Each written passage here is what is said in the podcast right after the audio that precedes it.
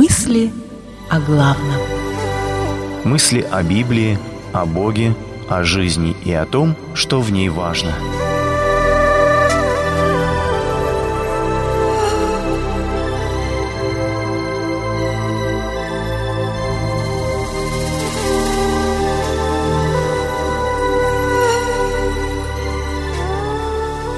Вспомни все. Вспомни мне во благо, Боже мой, все, что я сделал для этого народа. Неемия 5.19 Понедельник. Как всегда, совершенно не кстати звенит будильник. Хочется кинуть им в стену, завернуться в теплое одеяло и спать дальше. Но ты встаешь и уходишь в темноту и холод. Почему? У тебя есть мотивация. Какая-то цель заставляет тебя променять безопасность уютной постели на риски городских джунглей. Вспомни все, что я сделал. Эти слова Неемии, которые он несколько раз повторяет в своей книге, могут показаться по-детски наивными. Так моя дочка иногда говорит мне, «Папа, посмотри, я хорошо убрала свою комнату. Я могу теперь пойти посмотреть мультики?» Но стоит подумать о том, что, во-первых, Ниемия фактически писал свои мемуары.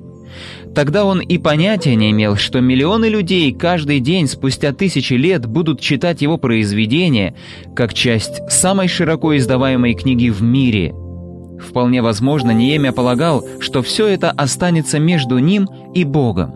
И, по-моему, он просто говорил, «Господи, все это я сделал ради Тебя, я не жду никакой награды здесь на земле. Я не жду, что меня будут помнить люди. Для меня достаточно, что ты помнишь и не забудешь.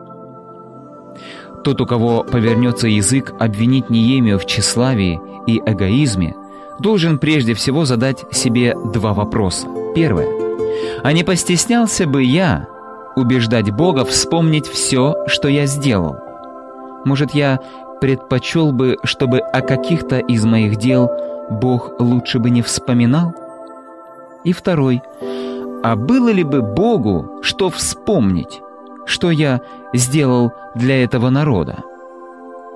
Ниемия отказался от престижной позиции при дворе самого могущественного монарха мира, переехал в провинцию, потратил большую часть своего личного состояния, перенес дискомфорт, насмешки, угрозы, восстанавливая город храма.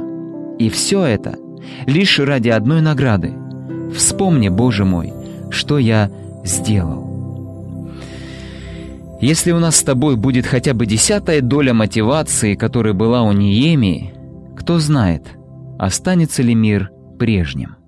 Молитва. Помоги мне, Господи, по-настоящему посвятить жизнь Тебе.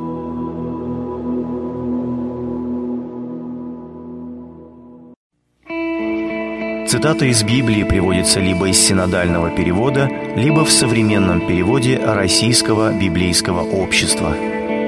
Передача основана на публикациях Игоря Рахильгауза в открытой группе «Мысли о главном» в социальной сети Facebook. Произведено на радио Эли.